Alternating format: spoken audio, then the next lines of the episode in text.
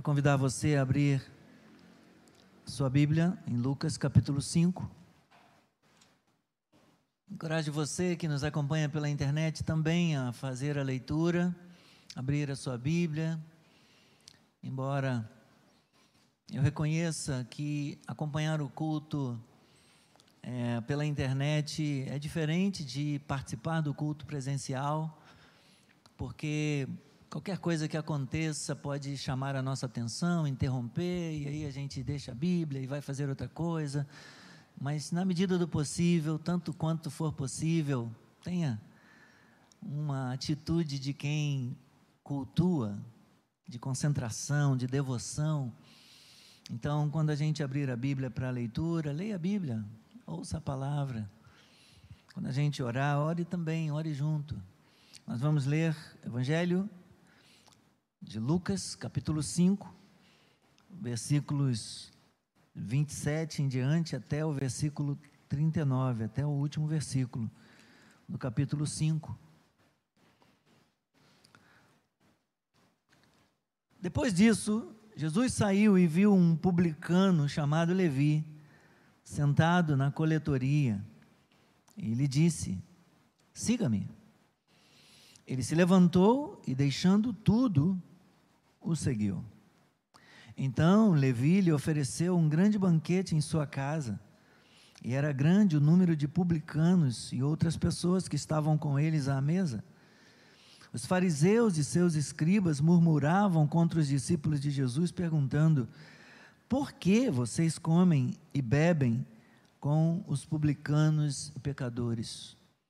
Jesus tomou a palavra e disse: Os sãos não precisam de médico, e sim os doentes. Não vim chamar justos, e sim pecadores ao arrependimento.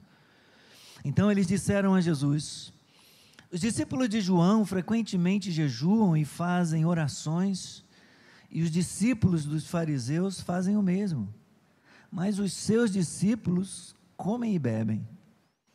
Jesus, porém, lhes disse: Será que vocês podem fazer com que os convidados para o casamento jejuem enquanto o noivo está com eles? No entanto, virão dias em que o noivo lhes será tirado, e então, naqueles dias, eles vão jejuar. Também lhes contou uma parábola. Ninguém tira um pedaço de uma roupa nova para colocar sobre roupa velha, pois se o fizer, rasgará a roupa nova. E além disso, o remendo da roupa nova não combinará com a roupa velha. E ninguém põe vinho novo em odres velhos, porque se fizer isso, o vinho novo romperá os odres, o vinho se derramará e os odres se estragarão. Leia comigo os dois últimos versículos. Pelo contrário, vinho novo deve ser posto em odres novos. E ninguém, tendo bebido vinho velho, prefere o novo, porque diz: o velho é excelente. Obrigado, Senhor. Obrigado por tua bênção. Obrigado pela tua palavra. Obrigado agora, Senhor, pela sublimidade desse momento quando nós podemos ouvir de Cristo, quando nós podemos ouvir o Evangelho, o Evangelho da salvação, o Evangelho da cruz. Fala, Senhor, conosco, permita que possamos ouvir o Senhor falar, ó Deus, e em o nome de Jesus, que esta seja uma noite de mudança, uma noite de transformação, uma noite de arrependimento, uma noite de salvação para a glória do teu nome. Amém. E amém. Podeis sentar.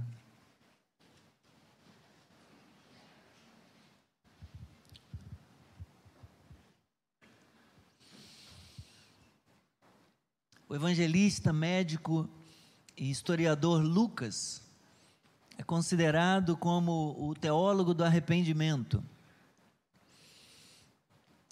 Esta é talvez a marca característica de, de Lucas e da teologia que ele apresenta no seu evangelho. São três as, as imagens utilizadas por Lucas para descrever arrependimento. Ele usa as palavras arrepender-se, voltar-se e crer. Essas imagens aparecem com destaque nas descrições que Lucas faz da obra de Jesus, sendo uma delas essa que acabamos de ler, na qual Jesus é comparado a um médico que chama a si os espiritualmente enfermos, os fracos, como vemos, como vimos aqui nos versículos 30 a 32. Nesse texto que lemos do 27 ao 32, Lucas nos apresenta um coletor de impostos que ouviu a pregação de Jesus e que creu no Evangelho de Cristo. Devido à localização da cidade de Cafarnaum, alguns intérpretes entendem que Levi era um agente doaneiro ou aduaneiro é, de Herodes Antipas e prestava serviço, ele fora contratado para realizar o serviço é, de cobrança de impostos. Ele era odiado por muitos, porque naqueles dias o governo terceirizava, o governo romano terceirizava é, a cobrança de impostos. E então algumas pessoas que ganhavam o direito de fazer, de realizar este trabalho, às vezes acabavam é, cobrando além do devido. É, não sei se você recorda quando, quando João Batista estava pregando o Evangelho e as pessoas começaram a vir a ele no Rio Jordão para, para se batizarem ou para ser, serem batizadas por João. E aí, para cada pessoa que vinha, ele, ele ia dizendo uma, alguma coisa, né? Então, ele diz lá para os publicanos: não cobrem além do, do devido. Não cobre, não cobre aquilo que não é justo. Ele diz para o soldado lá: é, contentes com o que você recebe, com o seu salário. Para cada um, ele vai dirigindo, dirigindo uma palavra. E para os publicanos, aqueles que eram responsáveis pela cobrança dos impostos, ele diz: não cobre além do que é devido, não cobre de ninguém além daquilo que é justo.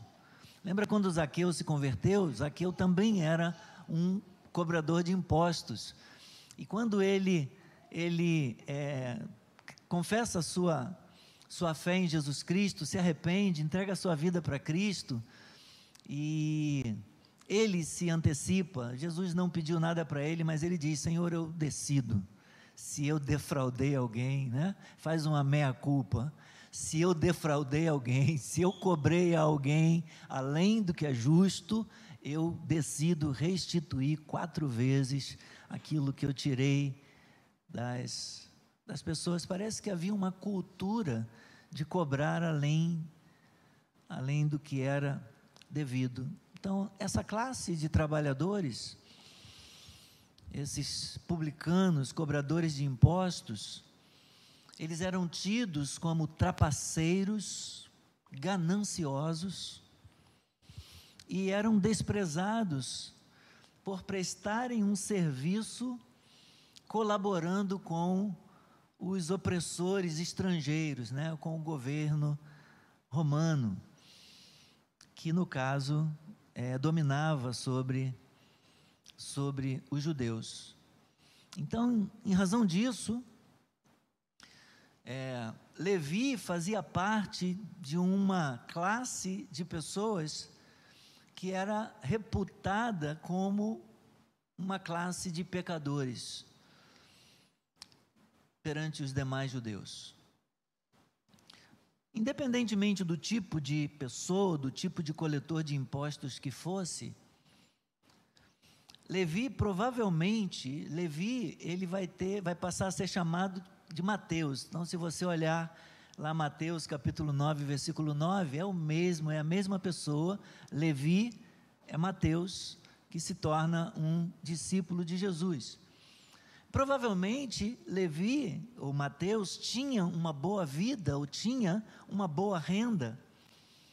e é improvável que ele conseguisse recuperar o seu trabalho, recuperar o seu a sua boquinha, caso ele abandonasse o trabalho é, de forma abrupta, de forma repentina. E porque Jesus propõe isso para ele, né? Vem e segue-me. Mas como é que é isso? Seguir Jesus era, era seguir integralmente, todo mundo fazia isso. Nós vemos, nós vemos Lucas dar esse destaque aqui no início do capítulo 5, no versículo 11, no final aí da primeira perícope, ele diz: E arrastando eles os barcos para a praia, deixando tudo, seguiram a Jesus. Largavam, Jesus fazia o convite e eles deixavam o que estavam fazendo e iam seguir o Mestre, se tornavam um discípulo dele. O mesmo aconteceu com Levi. Versículos 27 e 28, depois disso, Jesus saiu, viu um publicano, logo depois da cura de um paralítico ali em Cafarnaum. Jesus saiu, viu um publicano chamado Levi sentado na coletoria ele disse: Siga-me. E o que ele fez? Ele se levantou e, deixando tudo, deixando tudo, o seguiu. Deixou a mordomia, deixou a boquinha que ele tinha lá como terceirizado do governo romano, largou o, o patamar que ele tinha alcançado de vida econômica, de vida financeira, deixou tudo, abandonou tudo repentinamente para seguir a Jesus. Mais tarde, com gratidão no seu coração, cheio de gozo, de alegria e de gratidão pelo favor, pela graça que o alcançou, Levi deu uma festa, Levi deu um banquete. E o desejo dele nesse banquete era retribuir a honra por ser uma pessoa indesejada, por ser uma pessoa rejeitada na sociedade. Ele se sentiu honrado com o convite que Jesus lhe fez e ele quer retribuir essa honra. E ele faz então, prepara um banquete e convida Jesus para esse banquete. E o desejo dele é apresentar Jesus aos seus amigos, rejeitados como ele, apesar da dura crítica dos fariseus aqui. Vamos ler versículos 29 e 30. Então Levi lhe ofereceu um banquete, um grande banquete em sua casa e era grande o número de publicanos e outras pessoas que estavam com eles à mesa. Os fariseus e seus escribas murmuravam contra os discípulos de Jesus, perguntando: por que vocês comem e bebem com os publicanos e pecadores? Por que vocês se juntam com essa gente? Por que vocês se assentam para comer porque eles tinham todo lá, né, os fariseus, eles tinham todos todo um ritual, um ritualismo que envolvia questões alimentares também. E eles não aceitavam sentar para comer com aqueles que eles consideravam é, publicanos, que eles consideravam como não tendo direito nem parte em, entre os judeus em Israel. Irmãos, no mundo nós sempre encontraremos pecadores perdidos, carentes da graça e do perdão de Deus. E, semelhantemente, nós sempre encontraremos também alguns fariseus, essas pessoas que estão aí somente para apontar o dedo, que estão aí somente para criticar, que estão aí somente para fechar as portas para quem quem quer entrar, quem quer se aproximar de Deus. Qual é a resposta que Jesus dá para eles? Jesus diz para eles no versículo, nos versículos 31 e 32, Jesus tomou a palavra e disse: Os sãos não precisam de médico, mas os doentes. Quem está bem não precisa, é o médico, né?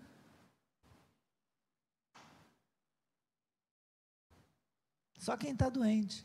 E quem está doente está com medo de ir. Mas esquece que eu falei. Vamos voltar para o versículo.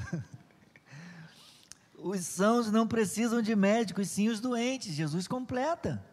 Não vim chamar justos. Sim, pecadores ao arrependimento. Eu não vim chamar os justos. Eu não vim chamar aqueles que acham que estão bem, que está tudo bem.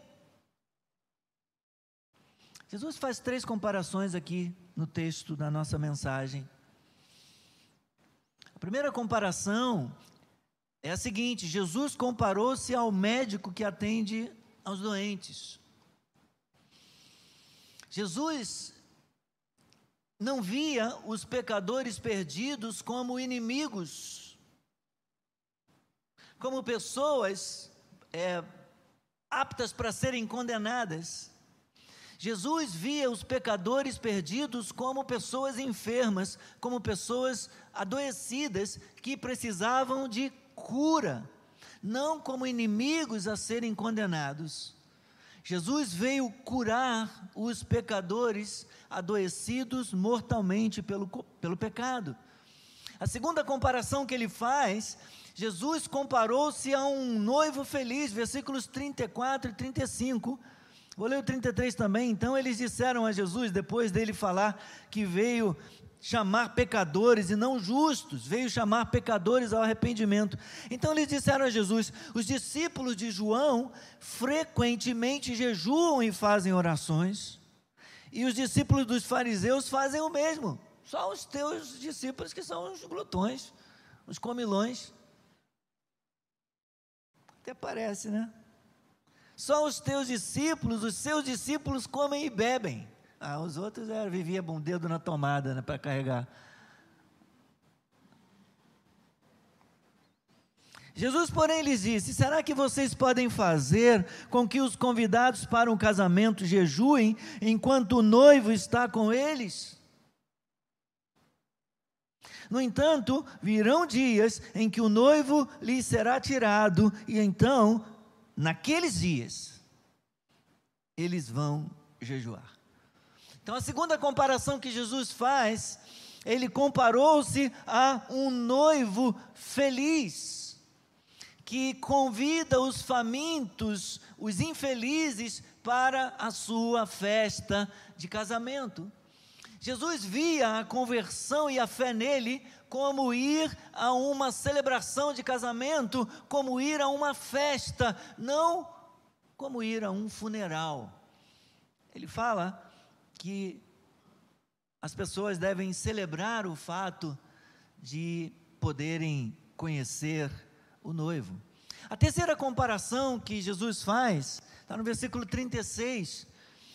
Também lhes contou uma parábola Ninguém tira um pedaço de uma roupa nova para colocar sobre roupa velha, pois se o fizer, rasgará a roupa nova, e além disso, o remendo da roupa nova não combinará com a roupa velha.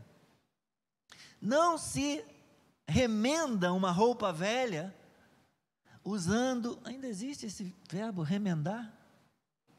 Existe? As crianças mais jovens não devem conhecer, né? Remendar.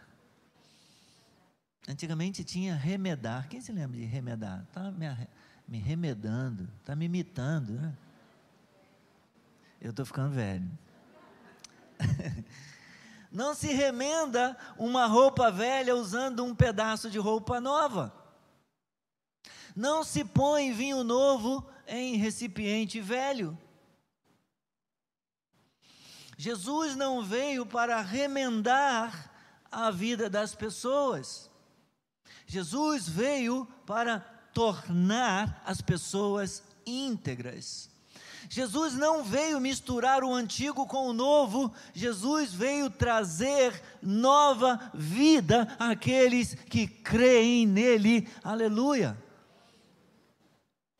Quando Jesus toca a vida de um pecador, como aconteceu com Levi, meus irmãos, quando um pecador se arrepende e aceita o perdão de Deus mediante Cristo e escolhe seguir a Jesus Cristo, o Senhor muda a vida deste pecador. Jesus torna a vida daquele que nele crê uma nova vida. As coisas velhas ficam para trás e tudo se faz novo este homem, antes conhecido como Levi, coletor de impostos, rejeitado, desacreditado na sua sociedade, ele se arrepende, ele muda a direção da sua vida, ele muda o sentido e ele passa a ser um discípulo de Jesus Cristo chamado Mateus. Deus começa uma nova vida na vida de Levi. Nosso Deus, irmãos, é um Deus maravilhoso, nosso Deus é um Deus tremendo, é um Deus cheio de graça, o nosso Deus é um Deus que acolhe, é um Deus que se importa com os desprezados, um Deus que toca com o seu perdão o coração mais bruto, o coração mais endurecido e transforma a personalidade mais deformada. Ele tem poder para isso. Por meio de Jesus Cristo, o pecador pode tornar-se uma nova pessoa, uma nova criatura. Isso aconteceu na vida de Levi, isso aconteceu na vida de milhões de pessoas ao redor do mundo, e isso também aconteceu na nossa vida. Se não aconteceu na sua vida ainda, pode acontecer na sua vida também. Depois de nos aproximarmos de Jesus, de confessarmos Jesus Cristo como nosso Senhor, e de recebermos o seu perdão, Deus inicia uma mudança, uma transformação em nós, que culminará em transformação total, em mudança total, em transformação pessoal. Em Jesus Cristo, a nossa vida também pode se tornar uma nova vida. Você crê nisso? Quando nos rendemos a Jesus, nós iniciamos uma nova história de vida nós recebemos um novo nome na glória. Nós temos o nosso nome escrito no livro da vida. O que aprendemos com esse texto, então, para caminharmos para o final? Jesus ensina ao povo que veio para salvar pecadores, levando-os ao arrependimento. Não importa o seu passado, não importa se você é um pecador de má reputação, de má fama, não importa se você é um presunçoso na sua justiça própria, Jesus convida, Jesus chama você para uma nova vida, para uma vida de arrependimento diário. Assim como um grande médico que veio para e que existe para curar os enfermos e doentes, Jesus pode perdoar todos os tipos de pecado. Jesus tem o remédio. Jesus é o próprio remédio. Hoje Jesus convida você para uma mudança de vida. Hoje Jesus convida você para segui-lo, assim como ele fez com Levi, Mateus, ele ainda hoje convida homens e mulheres para segui-lo. Talvez você se sinta rejeitado, desprezada, como Levi. Talvez você se sinta indigno demais. Ah, eu sou uma pessoa, eu tenho muitos pecados. E se o Senhor souber, se o pastor souber é, o meu pecado, você vai entender que eu sou indigno demais e eu não mereço. Eu não mereço que Deus entre na minha vida, que Deus entre na minha casa. Eu não mereço a salvação. Jesus tem poder, ele tem autoridade. Ele pode perdoar todos os pecados, qualquer que seja o seu pecado. Ele te convida, ele te chama como ele fez com Levi. Vem e segue-me. Vamos orar? Quero orar com você.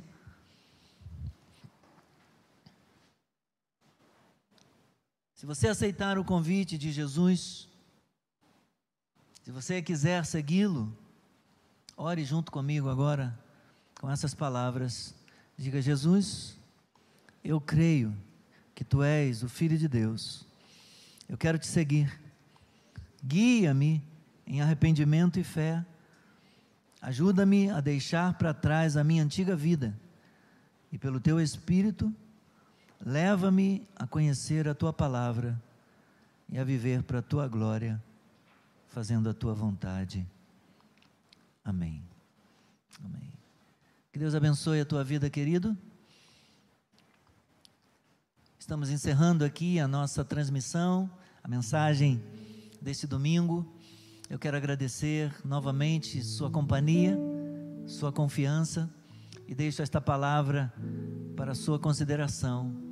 Que Deus te abençoe e que o Senhor te dê uma semana, uma noite de descanso, uma noite abençoada e que o Senhor te guie, te conduza ao longo desta semana.